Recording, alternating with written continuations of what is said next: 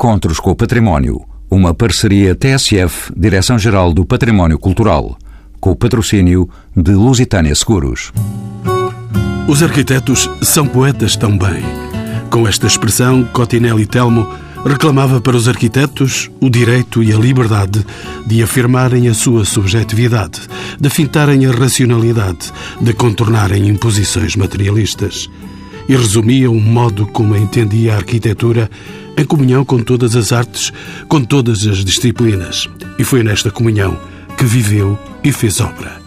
Personalidade de uma extraordinária riqueza, Cotinelli Telmo deixou um legado que, longe de se limitar à arquitetura, se estende ao grafismo e à ilustração, à edição e ao cinema. A sua obra revive na exposição patente em Lisboa, no padrão dos descobrimentos, até 6 de abril protagonismo deste arquiteto na cultura portuguesa da primeira metade do século XX é o tema destes Encontros com o Património. São convidados do programa Ana Menert Pascoal, licenciada em História da Arte mestre em Arte, Património e Teoria do Restauro pela Universidade de Lisboa. João Mário Grilo, cineasta, doutor em Ciências da Comunicação e professor catedrático na Universidade Nova de Lisboa. Pedro Moura, doutorando em Lisboa e Louvaina sobre banda desenhada, comissariou a exposição sobre tinta nos nervos no Centro Cultural de Belém e Joana Brites, investigadora com doutoramento em História da Arte pela Universidade de Coimbra, a quem peço que me diga quem era afinal este verdadeiro homem dos sete instrumentos. Cotinelli Telmo é um homem muito difícil de definir com uma só palavra e de encaixar com um só rótulo. Enquanto arquiteto, foi de facto um homem eh, multifacetado. Multifacetado não só do ponto de vista tipológico, ou seja, o tipo de edifícios que projeta, mas também do ponto de vista estético, ou seja, as linguagens arquitetónicas que uh, escolhe e que manuseia. E para mim, se há algo comum a Cotinelli Telmo que eu vejo na sua arquitetura, que eu penso que transborda para tudo aquilo que Cotinelli Telmo fez, é o sentido da composição, uma intervenção totalizante. Cotinelli Telmo não é o homem do singular ou do episódico, a sua energia inesgotável, o seu humor eh, clínico e incisivo, e pode pensar-se que na arquitetura ele não o revelou, mas, mas revelou de facto, e penso eu, em todas as áreas, um comunicador brilhante. Formado no Sistema Académico da Escola de Belas Artes de Lisboa nos anos 15-20, Cotinelli Telmo absorve no início da sua atividade de arquiteto a referência dos estilos passados e os valores da casa portuguesa, então difundidos e defendidos por Raul Lino. Qual era o verdadeiro panorama da arquitetura portuguesa no início do século XX? Dirijo-me ainda a si, professora Joana Brites, uma investigadora desta matéria. A arquitetura, na, na, passagem do século XIX para o século XX, vivia um, um, dilema que não é exclusivo da arquitetura portuguesa, mas que é um dilema vivido internacionalmente. Ou seja, a sociedade civil em geral e os arquitetos em Portugal questionam-se sobre como deve ser a arquitetura dos nossos dias como devem ser os novos edifícios públicos. Em Portugal, obviamente, pela sua particular circunstância de uma burguesia débil, de uma industrialização incipiente, arranca um processo de modernização com resistências, obviamente. E, portanto, mesmo os equipamentos, há uma obra emblemática, podemos pensar no elevador de Santa Justa, que é um elevador, ou seja, que é uma obra tecnológica, mas que é forrado com uma linguagem revivalista, neogótica, como se fosse uma espécie de capa que permitisse ao edifício ser engolido, ser digerido com mais facilidade. Ou pense-se na estação de caminhos de ferro também, não é? Que precisamente Sul-Sueste. Que é precisamente a chegada do comboio, portanto, tudo o que isso representa de progresso, mas novamente por imposição, não por desejo do arquiteto, mas por imposição também revestida por um vocabulário neomanuelino. Portanto, estamos uh, num terreno de dilemas, de dúvidas, uh, dúvidas que Cotinelli Telmo também partilha uh, e sobre as quais embora seja um homem assertivo, não exprimiu certezas. Pedro Moura, bem-vindo também aos Encontros com o Património, vem da banda desenhada. Sabe-se que entre 1921 e 1929, Cotinelli Telmo dirigiu a revista Infanto-Juvenil, ABCzinho, sendo responsável por grande parte dos seus conteúdos, das capas, nos textos, nas ilustrações e na banda desenhada. Neste domínio e por estas datas qual era, Pedro Moura, o panorama das artes gráficas em Portugal? Bom, nesta altura, eh, podemos, eh, de uma forma talvez um bocadinho redutora, dizer que antes da chegada do ABCzinho eh, tinha havido um grande interregno no que diz respeito à banda desenhada produção portuguesa. Tinha-se perdido a imaginação? Não, tem a ver, obviamente, com o, o sistema económico, da, falta de publicações que existia, mas por outro lado também é importante sublinhar que houve também uma transformação também no estilo, na abordagem do tipo, de, quer em, em, termos visuais, quer em termos de conteúdos e de histórias na altura. A partir dos anos 10 há uma grande influência, ou ainda uma continuação das tendências do século XIX, ou seja, um desenho bastante realista, uma banda desenhada satírica, política, virado para um público adulto, e é precisamente a partir dessa década que começa a haver maiores preocupações por uma banda desenhada específica para um público infantil. E com o aparecimento da revista ABC, que é onde o Cotinel Telmo participa em primeiro lugar com bandas desenhadas, precisamente o Pirilau que vendia balões e outras que foi publicado num livro da Biblioteca de Lisboa em 99. Mais tarde ele é convidado pelo Stuart de Carvalhais, eh, digamos o introdutor do modernismo na banda desenhada em Portugal e a figura tutelar eh, sobre Cotinel Telmo, digamos assim pelo menos apontando todos os investigadores dessa altura, neste campo. E com o ABCzinho ele lança uma revista que vai ser uma pequena revolução na conquista desse papel da banda desenhada enquanto linguagem infanto-juvenil, que ainda hoje uh, tem dificuldade a banda desenhada de se livrar dessa, dessa imagem. Pedro Moura, podemos então dizer e afirmar que Cotinelli Telmo foi um dos pioneiros da banda desenhada em Portugal. É sustentável esta tese? Os factos falam por si, como acaba de dizer. Eu apenas diria que, não diria pioneiro da banda desenhada do Corre, mas pioneiro da banda desenhada infanto-juvenil uh, em Portugal, isso sem dúvida. Ou então, pioneiro com Stuart Carvalhais, digamos que são eles os dois as, as duas figuras principais que abrem a porta para a entrada desta nova linguagem modernista, muito estilizada, etc., que vai influenciar não apenas a banda desenhada imediatamente em Portugal nos tempos eh, que se seguem, com muitos dos autores eh, que poderíamos citar, eh, mas sobretudo também linguagens que já estão a surgir no resto da Europa e que vão marcar essa linguagem, com Saint-Auguin e RG, que não influenciam Cotinelli Telmo porque surgem relativamente algum tempo depois. Como ilustrador, Cotinelli Telmo produziu vinhetas, cartazes, selos, anúncios e capas de revista e, como dizem os seus biógrafos, com um traço ágil e um humor muito característicos. Que contributos salientaria Pedro Moura neste campo? Bom, eu não sou historiador de arte, portanto eu não me quero pôr em apuros aqui neste programa a fazer afirmações categóricas, mas talvez, e colocaria isto mais como pergunta, até para eu aprender uh, nesse aspecto, que é, a palavra design não existia ainda na altura, ou pelo menos não, não existia enquanto termo como nós utilizamos hoje em dia.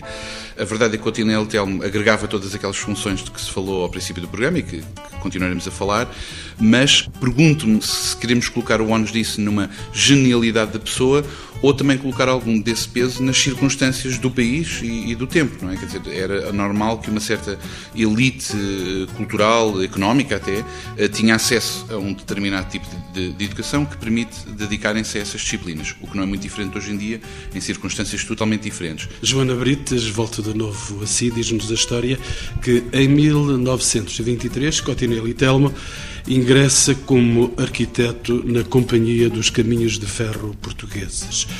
O discurso modernista que por essa data circula já pela Europa torna-se então patente na renovação de equipamentos ferroviários projetados por Cotinelli Telmo. É verdade essa aproximação de Cotinelli Telmo aos caminhos de ferro portugueses? É verdade que Cotinelli Telmo, de facto, um, juntamente com Luís Cunha, que é contratado em 1923 pela Companhia dos Caminhos de Ferro Portugueses, envereda, de facto, por uma modernização dos equipamentos da CP. Não apenas das estações de passageiros, mas das torres de sinalização, das colónias de férias. Não estamos apenas a falar em estações no sentido estrito. Mas julgo que é redutor considerarmos que Cotinelli se aproxima na década de 20 ou no início da década de 30 ao dito modernismo para depois se distanciar dele. Ou seja, está aqui em questão, no fundo, a definição de modernismo. E a sua pergunta tem subjacente a ideia de que moderno é o dito, como se dizia na altura, o dito caixote, ou seja, uma arquitetura de volumes puros, eh, não ornamentada, de coberturas planas, de janelas envidraçadas no sentido horizontal. Se Cotinel se aproximou disso, sim, aproximou-se. Mas, na minha ótica, e também isto se verifica eh, nas estações de passageiros da CP, aproximou-se também de uma linguagem historicista e de uma linguagem regionalista. Trago agora ao centro da conversa o cineasta João Mário Grilo para nos falar desse cineasta que também foi Cotinelli Telmo. Assim, em 1933, Cotinelli Telmo realiza o primeiro filme sonoro integralmente português, a famosa Canção de Lisboa, com um elenco que incluía, entre outros, Beatriz Costa, Vasco Santana e António Silva. Este filme permanece até hoje como referência incontornável da filmografia portuguesa. Concorda com estas referências que acabo de fazer? Concordo. Acho que é um filme que beneficiará hoje de uma revisitação crítica que não foi muito fácil de fazer até há pouco tempo, porque o filme reapareceu, não é? Um discurso contemporâneo em Portugal muito marcado por um tradicionalismo, portanto, e são coisas que têm a ver mesmo com o cinema português e com o cinema novo português, que foi construído com base num discurso estético e em propostas uh, que combatiam, digamos assim, esse uh, humor fácil, o pitoresco, que também passa pela Canção de Lisboa. Portanto, a revisitação crítica desse filme eu acho que é hoje interessante e, e reconheço no filme alguns dos temas já aqui se falaram, designadamente, por exemplo, a tensão moderna que existe no, no Continental Hotel, como existe, por exemplo, no Rowling também, não é? Essa tensão entre a tradição e o modernismo, que é muito portuguesa e é muito, se calhar, muito explicada também pelo contexto eh, português. Eu penso que na Canção de Lisboa há, por um lado, uma visão tradicionalista da sociedade portuguesa, que o Cotinelli acho que até representa numa vertente quase, eu diria, de banda desenhada, vamos dizer assim. Há algumas sequências da Canção de Lisboa, seguramente aquelas que se passam nos interiores, não é? Que são muito marcadas por essa natureza de vinheta. Não é? Estou-me a lembrar, por exemplo, da eleição da Alice, não é? De, como Miss, já não me lembro muito bem como é que se chamava o concurso. Não se esqueçam que no domingo é a festa para a eleição da Rainha das Costureiras de Cado Bairro. Uh, mas depois há toda uma, uma exploração surpreendente que parece estar em ruptura com isso e que é muito consciente. Não é? Uh, Lembro-me, por exemplo, de dois episódios que são muito interessantes. Um deles é o sonho da Alice, quando ela imagina Uh, o casamento com o Vasco Leitão, que é o Vasco Santana, e um passeio a Sintra, é? ver os monumentos. Esse, essa sequência é completamente surpreendente para o vocabulário que o filme uh, tinha utilizado até aí. E há uma sequência em particular onde eu acho que a sensibilidade uh, de arquiteto é? do Coutinho até me aparece e que é uma sequência absolutamente ontológica de uma, uma das grandes sequências do cinema português, que é o despejo do Vasco Leitão. É? Portanto, o Vasco Leitão, a um certo momento, por causa de uma tramóia entre o sapateiro e o António Silva, é? É despejado porque não paga a renda do, do apartamento ou do quarto, não se percebe muito bem, onde vivia, e, cujo senhorio era o sapateiro. E todos os haveres do Vasco Leitão são colocados no passeio público, não é? Isto é, no olho da rua. E é muito interessante porque o que o Cotinelli faz nessa sequência explora muito bem isso, portanto, o que prova que ele tem uma consciência clara do que está a fazer e que aquilo é também um comentário à arquitetura, um comentário à vida na cidade, e é, é realmente preciso explorar essa sequência até ao fim. E estamos em 1930, 33. Exatamente, exatamente. É uh, colocar o interior no exterior, não é? Dá uma espécie de, de equação, aqui ele não dá completamente resposta, que depois acaba tudo numa cegada, cegada de carnaval, um polícia que aparece e diz: Está tudo preso, para a esquadra. Vamos todos para a prisão porque isto agora não é carnaval, não é? Vamos todos para a esquadra. E portanto, uh, o que mostra que o Cotinelli de facto é tudo menos um criador eh, determinado por uh, fatores estruturais, como por exemplo acontecerá com o Ribeirinho no Pátio das Cantigas, que é um filme muito mais programático desse ponto de vista que vai buscar à Canção de Lisboa, obviamente, uma receita de bairro, do cinema de bairro, mas que é um cineasta muito diferente. João Mário Grilo, entretanto sabemos que ainda antes da realização cinematográfica, já Cotinelli Telmo se revelara grande amante de cinema, um verdadeiro cinéfilo. Cotinelli Telmo fundou o grupo que em 1918 lançou a Lusitânia Film, uma empresa dedicada à produção, à distribuição e exibição cinematográfica, em que medida, João Mário Grilo, poderá Cotinelli Telmo ter contribuído para o desenvolvimento desta indústria no nosso país? O interesse do Cotinelli pelo cinema, que não é apenas enquanto cineasta, ele aliás é um cineasta de muito, muito poucos filmes, não é? Ele faz a Canção de Lisboa e faz duas curtas-metragens sobre os caminhos de ferro, justamente. É um, um, interesse que mostra a curiosidade que ele tem por linguagens que não são linguagens tradicionais. Dizer, hoje é muito difícil nós imaginarmos o que é que o cinema era para pessoas exemplo, dos anos 20. É? o cinema é, de facto, um espetáculo muito uh, perturbante, não é? Até porque o cinema mudo tem uma liberdade formal de criação de formas que o cinema sonoro depois não vai ter, não é? E é aí que eu vejo também na questão de Lisboa essa tentativa de, através da canção, de sair dessa moldura uh, marcada simplesmente pelo diálogo. Não é? E com o sucesso da canção de Lisboa, João Mário Grilo, viabilizou-se a construção do estúdio da Tóbias, uma empresa produtora do filme, projeto que foi assinado pelo próprio Cotinelli Telmo.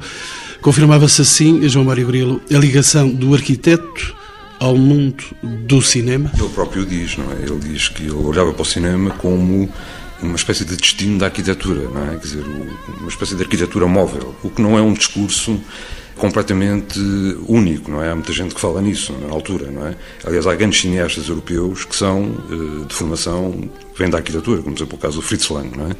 Portanto, essa proximidade entre a arquitetura e o cinema não é uma coisa, digamos, monumental para explicar o Cotinelli. O que é interessante no cinema é que ele, enquanto arquiteto, coloca os personagens nos sítios, não é? E, portanto, quer dizer, há realmente um, uma interação entre as formas do cinema, as formas da arquitetura e o comportamento das pessoas. E isso é muito, muito interessante. João Mário Grilo, apesar eh, do sucesso deste filme, A Canção de Lisboa, de que já falamos e que marcou uma época e definiu o estilo da chamada comédia portuguesa, Cotinelli Telmo não voltou a dedicar-se à realização de longas metragens. Por que é que aconteceu isso? Ele esqueceu-se do cinema? É difícil explicar, não é? Quer dizer, eu não, não conheço o que é que o terá eh, afastado do cinema. Eu não sei se ele verdadeiramente foi, eh, se pode considerar um cineasta. Quer dizer, eu acho que ele se considerou sempre um pouco. Aliás, no caso do Rolino, não é? Nós lembramos o Rolino como arquiteto, mas o Rolino tem uma obra muitíssimo mais vasta do que isso. E eu acho que isso é normal. Nisso. Eu acho que o Cotinelli não foi afastado do cinema. Não é? Aliás, a Canção de Lisboa não é uma ideia do Cotinelli, então, não é uma ideia do Schenker Garcia, que é de facto a pessoa que impulsiona a produção do filme. Mas se calhar ele ter-nos ia dado outros filmes. Não é? é preciso também considerar, estamos a falar de uma pessoa que desapareceu eh, muito precocemente. Eu não conheço nada do Cotinel, nenhuma declaração dele, eh, mas é provável que existam, não é? sobre porque é que ele se afastou do cinema e por aí fora. Ana Menert Pascoal, bem-vinda de novo aos Encontros com o Património. Está desde o início à escuta eh, desta conversa, não a quero mais em silêncio. Como sabe, em 1934, Cotinelli Telmo integra o quadro do Ministério das Obras Públicas por nomeação do ministro Duarte Pacheco. No mesmo ano, Cotinelli Telmo chefia a equipa que levará a cabo a construção da primeira cidade universitária do país, em Coimbra. Anos mais tarde, surgirá o projeto da cidade universitária de Lisboa, liderado pelo arquiteto Pardal Monteiro. O que único separa estes dois projetos, Ana Menert Pascoal. Antes de mais uma pequena correção, Cotinelli Telmo não iniciou os trabalhos para a cidade universitária de Coimbra em 1934, mas em 1941, portanto já bastante posteriormente. Em relação aos dois projetos das cidades universitárias, temos de ter em conta que a cidade universitária de Coimbra, por um lado, é um projeto um pouco mais tardio que a cidade universitária de Lisboa, embora a cidade universitária de Lisboa só se tenha concretizado e os seus primeiros edifícios no final dos anos 50. Ou seja, temos em Lisboa o Pardal Monteiro a fazer os primeiros projetos no final dos anos 30, com um grande interregno até a sua construção efetiva, ao passo que a cidade universitária de Coimbra acaba por ser mais acarinhada pelo Estado, pelo governo, porque era uma obra que de facto por um lado, interessava também a Salazar vê-la vê terminada e era, de facto, uma das grandes obras do Ministério das Obras Públicas naquela altura. O que é que as separa em termos estilísticos? Na, na, na, perspectiva do Cotinelli, porque não é o Cotinelli que vai terminar uh, as obras da cidade universitária de Coimbra, há uma grande preocupação em termos de urbanização.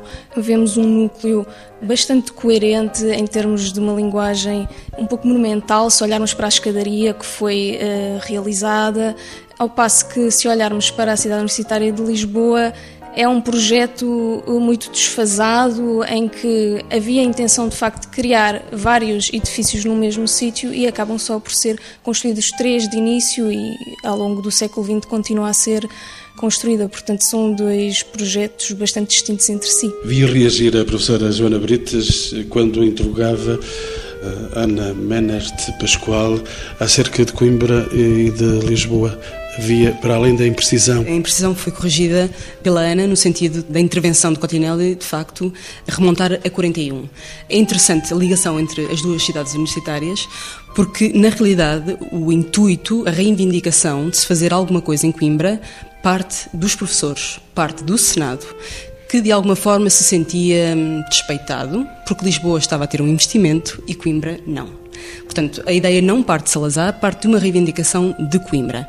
E durante os seis primeiros anos nada se fez porque as primeiras intervenções foram no sentido de melhorar, de sanear ligeiramente o que existia. E, portanto, elas não, não agradaram a Duarte Pacheco. Até que, de facto, em 1941 surge então a Comissão Administrativa do Plano de Obras da Cidade Universitária de Coimbra, de que é arquiteto-chefe Cotinelli Telmo.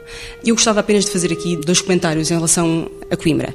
Primeiro, o facto de, recentemente, Coimbra eh, ter sido, a Universidade de Coimbra, a Alta e a Sofia, ter recebido o Estatuto de Património Mundial. É uma informação que provavelmente o público conhecerá. Aquilo que não conhecerá é que, na Assembleia da Unesco, em que uh, a classificação foi aprovada, Coimbra foi elogiada pela coragem de incluir num espaço património mundial aquilo que era um património herdado de um regime fascista. E ainda hoje, as pessoas, os habitantes de Coimbra, e se calhar os portugueses em geral, não lidam muito bem com esse trauma que foi a cidade universitária de Coimbra. Eh, e aqui é, para mim, a principal diferença relativamente a Lisboa.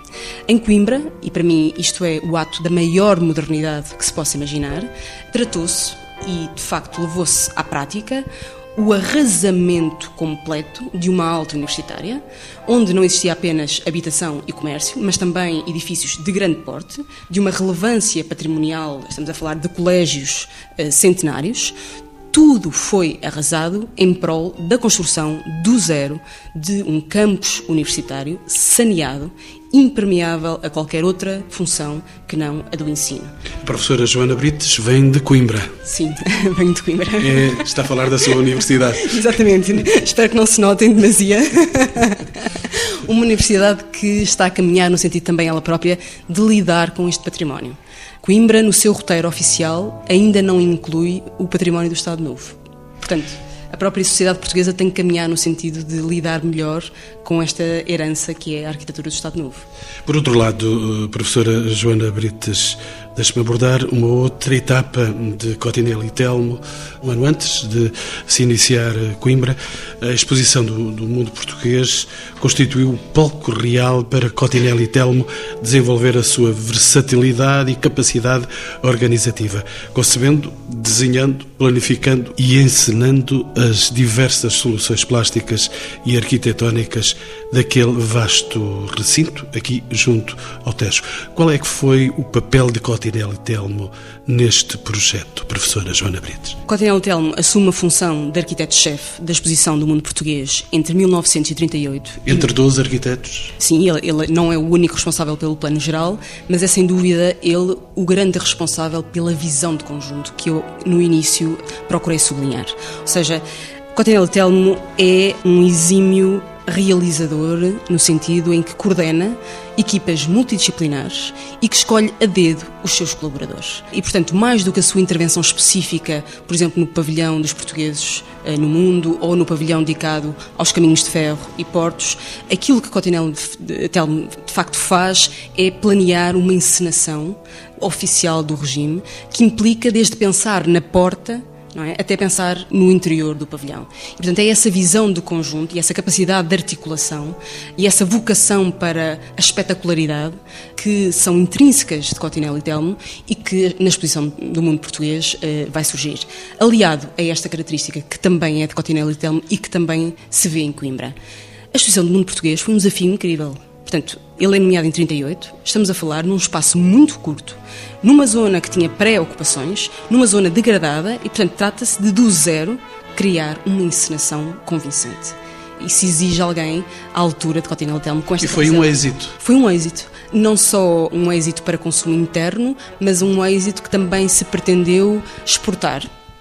E mais interessante do que isso, e procurando agora problematizar também um pouco, normalmente a exposição do mundo português é interpretada pela maior parte das pessoas como um momento em que o regime decide finalmente, em que percebe finalmente qual é o tipo de arquitetura que quer impor. Na realidade, nos periódicos da época, a exposição do mundo português é vista, observada, interpretada como uma vitória da arquitetura moderna participaram os arquitetos mais jovens e há arquitetos, inclusivamente, cuja participação tem sido silenciada, porque são associados, são arquitetos oposicionistas. Estou a referir-me a Keil do Amaral, estou a referir-me a Cassiano Branco. Portanto, também eles tiveram uma participação na exposição do mundo português. João Mário Grilo ia intervir? As pessoas da arquitetura terão um olhar mais disciplinado sobre esta questão, mas há uma poética no projeto da exposição Mundo Português, que é muito interessante e que está ligado à efemeridade. É? Portanto, a resistência que o Cotinelli teve é que fossem mantidos, depois da exposição, os edifícios. Isso é muito interessante, porque o que ele eh, procura, na realidade, é não desagregar nas peças que nós temos ainda, não é? no resto da exposição, aquilo que era o conjunto da exposição e que provavelmente hoje em dia nós não temos essa perspectiva, justamente porque ainda temos umas marcas territoriais do que é que ela foi. Se calhar, se tudo tivesse sido arrasado, e essa mania do arrasamento é muito interessante, não é? Quer dizer, é muito interessante, é um, há uma poética nisso, não é? Uma poética da destruição também, que é muito interessante e que faz da contradição a dialética do Cotinel Telmo, como de outras pessoas em Portugal nessa altura. Por exemplo, o caso do Oliveira, Manuel Oliveira é outro caso, não é? Pessoas que vivem, de facto, a tensão do momento, não é? E realmente a ideia de fazer uma exposição monumental para a escola portuguesa com o pressuposto que ela vai ser destruída, é muitíssimo interessante e que eu acho que não deveria ser aqui elidido. Não é? é um traço que define também para mim a consistência do personagem e que nós não temos realmente hoje em dia, com o tipo de lógica preservacionista que temos em relação às coisas, capacidade para julgar de uma forma uh, suficientemente justa, não é? Porque a ideia de fazer uma coisa para destruir é muito, muito interessante. Ana Menerte Pascoal, nestes seus olhares sobre Cotinelli e Telmo, reparou que a colaboração entre o arquiteto e escultores e pintores e cenógrafos e outros artistas e profissionais foi uma constante durante o processo de concepção desta exposição do mundo português de que acabamos de falar. Sim, exatamente como a Joana já referiu, de facto, eh, nesta exposição o Cotinelli assume um papel de liderança de uma grande equipe, não só de arquitetos, mas de decoradores, pintores decoradores, de escultores, e de facto vai ao pormenor de olhar para todos os projetos e dar uh, a sua intervenção.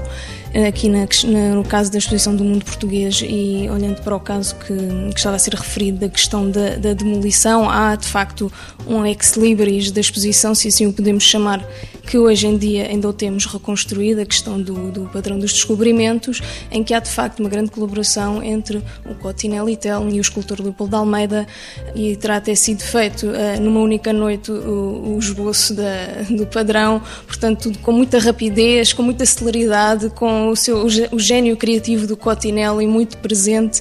Depois lá está a questão do Cotinelli de se opor à preservação da memória da, da exposição, que depois acaba por ser contrariado que o padrão vai de facto ser reconstruído por ocasião das comemorações henriquinas em 1960. Professora Joana Brites, caminhamos para o final hum, do programa, mas ainda há tempo de lhe perguntar se, dada a indiscutível ligação de Cotinelli e Telmo às referências e valores do Estado Novo, poderemos dizer que a sua arquitetura foi uma arquitetura de regime. O arquiteto não escapa a esta acusação. Já quase abordamos isso no meio desta nossa conversa. Eu tinha esperança, confesso, uma esperança secreta que me colocasse essa, essa questão. Por feitio e por formação, eu desconfio dos rótulos. Os rótulos são ferramentas que nós usamos para hum, lidar com a realidade, sobretudo quando ela é particularmente complexa, como é o caso do Cotinelli Telmo. Classificar Cotinelli Telmo como arquiteto do regime, se isso significar passivismo, seguidismo, ausência de capacidade crítica, esse epíteto não está correto. Agora, Cotinelli foi, sem dúvida, um homem próximo do poder, um braço direito do Arte Pacheco, um homem que comungou das linguagens do regime. Agora, nós nunca nos podemos esquecer, e eu conto apenas esta, este episódio. Cotinelli Telmo, no âmbito da, da, da intervenção da cidade universitária de Coimbra, faz uma pequena intervenção no Jardim Botânico que já existia, Pombalino, e desenha os bancos de pedra para uma das entradas principais do jardim, em que existia uma estátua de Avelar Botero. É, portanto, segundo diretor do Jardim Botânico de Coimbra, internacionalmente reconhecido, e Cotinelli Telmo eh, desenha o mobiliário, neste caso os bancos de pedra, que iriam rodear a estátua. E numa anotação, no projeto, numa anotação manuscrita, diz: se o visitante se sentar a olhar para a estátua de Avelar Botero, pouco ganha. Se se virar de costas, pouco perde. Ou seja, Cotinelli Telmo, apesar de ser um homem de facto dentro do regime, no sentido de trabalhar com o regime, no sentido de, de não ter sido um oposicionista, como outros arquitetos que, apesar de não partilharem a ideologia do regime, trabalharam para o regime, Cotinelli Telmo manteve sempre um espírito crítico. Portanto, Tentando concluir e respondendo à sua pergunta, eu acho que o rótulo arquiteto do regime não funciona ou é redutor, tal como a expressão português suave é redutora para classificar a arquitetura do Estado Novo, que foi também ela dura e também ela internacional. Entretanto, professora Joana Brites, a colaboração entre Cotinelli Telmo e o ministro Duarte Pacheco foi grande, dando origem a vários e destacados projetos, mas nem todos concretizados devido à morte precoce do ministro Duarte Pacheco em 1943. O que é que ficou por fazer então? A história ficou a reclamá-lo? Bom, ficou muito por fazer Eduardo Pacheco deixou, deixou saudades. Eduardo Pacheco teve um impacto gigantesco na classe dos arquitetos. Mesmo da parte dos arquitetos que eh, não se identificavam particularmente com o regime, Eduardo Pacheco foi alvo de homenagens, foi alvo de, de tentativas de monumentos, aliás, da parte do próprio Cotinelli Telmo, que giza um, um monumento a Eduardo Pacheco para Lolé, que acaba por não ser concretizado. De facto, a partir da exposição do mundo português, Eduardo Pacheco abre a mão a Cotinelli Telmo de forma decisiva, convidando-o para grandes obras, portanto, projetos de grande envergadura, urbanização de Fátima, só parcialmente concretizado, o plano para a zona de Belém, vários projetos de, de, de facto de envergadura.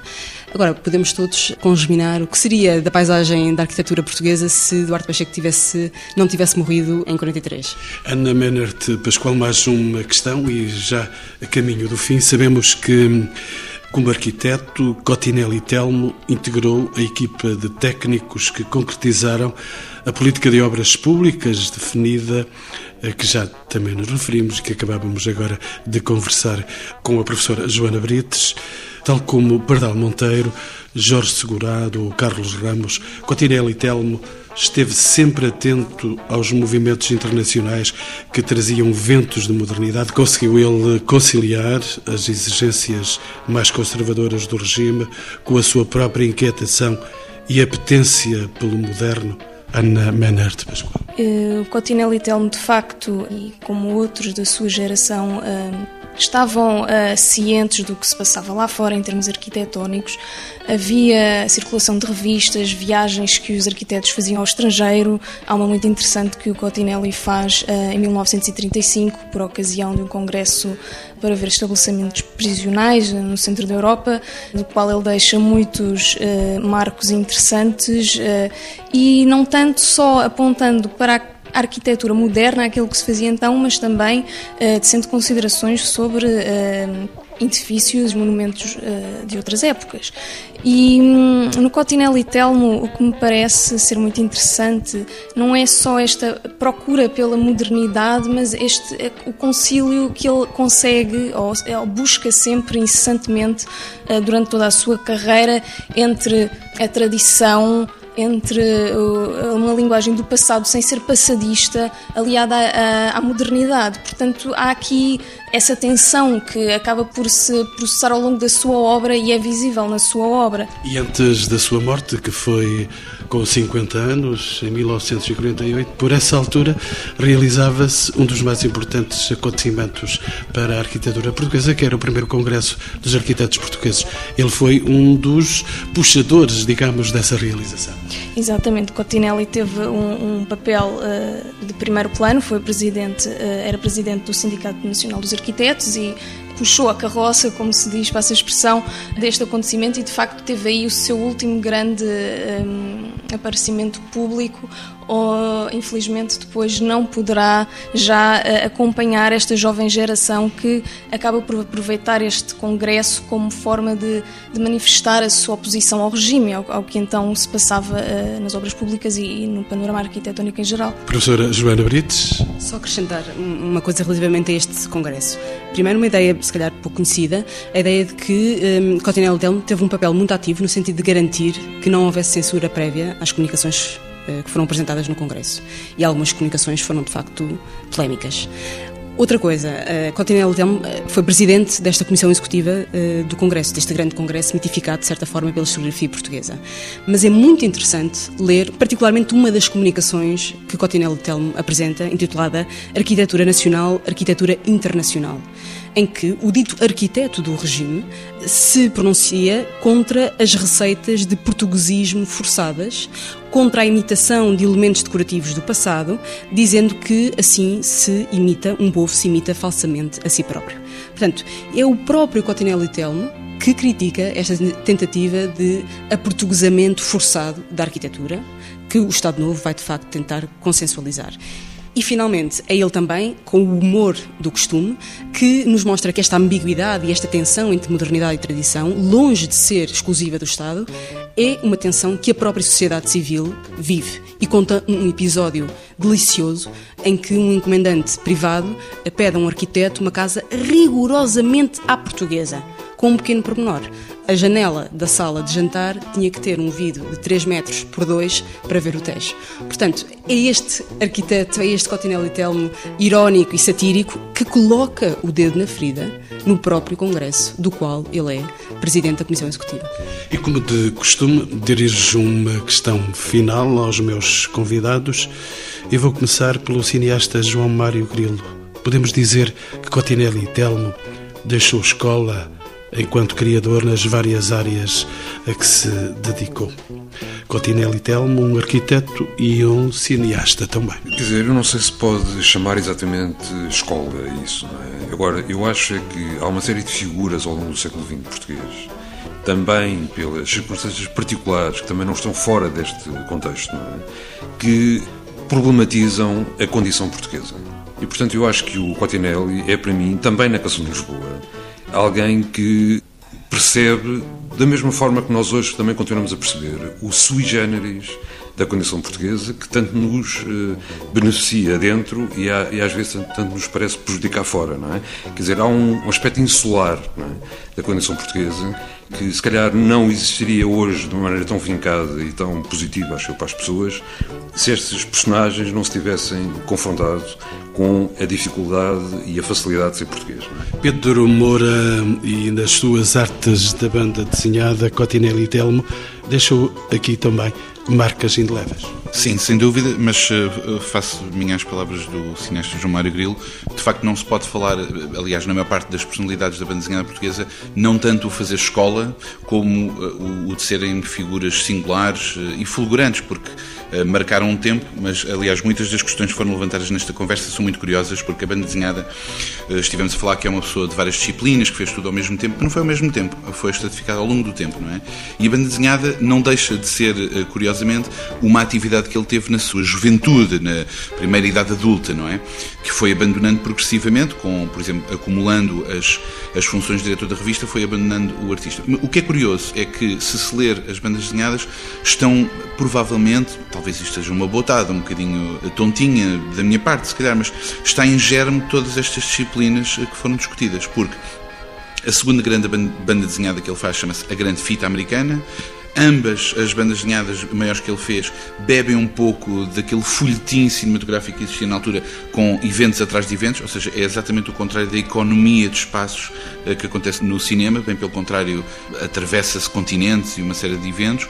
E depois também volta àquela ideia, se calhar um pouco uh, por uma etimologia falsa, de ligar design a desejo e desenho.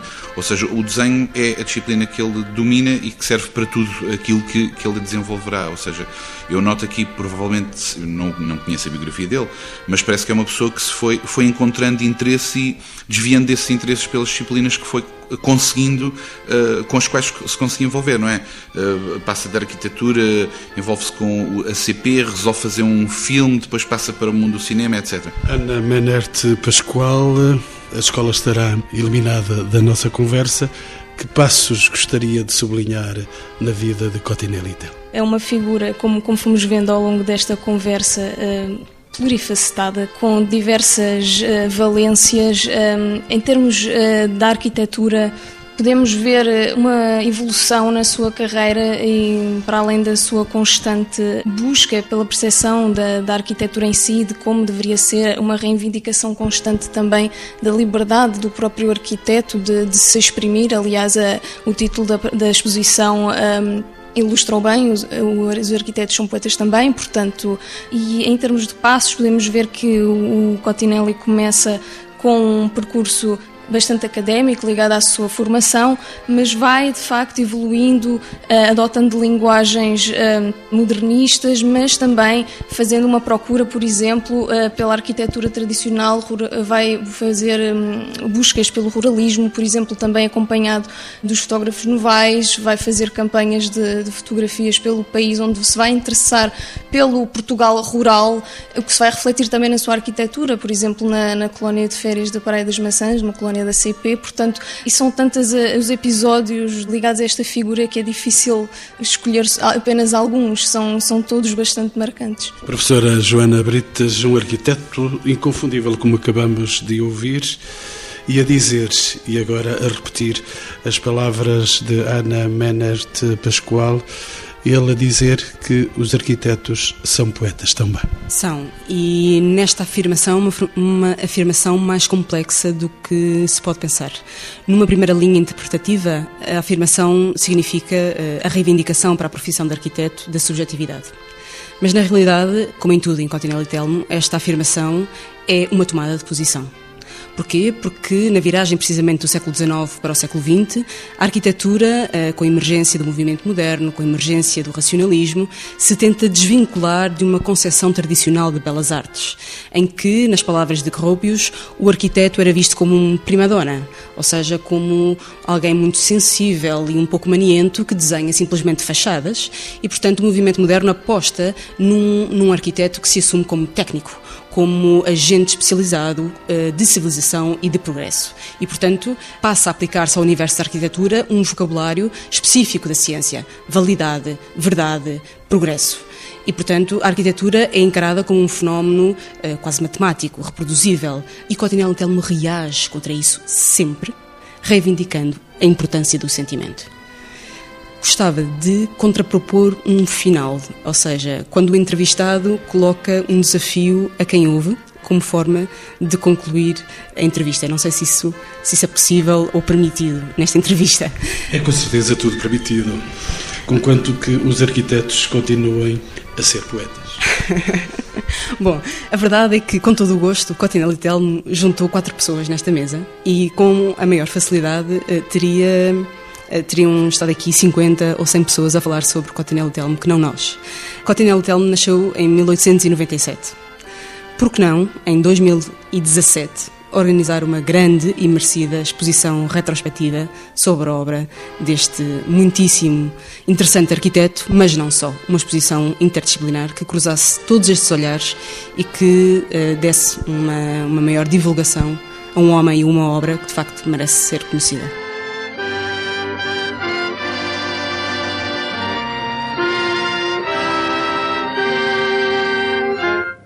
Encontros com o Património, uma parceria TSF, Direção-Geral do Património Cultural, com o patrocínio de Lusitânia Seguros.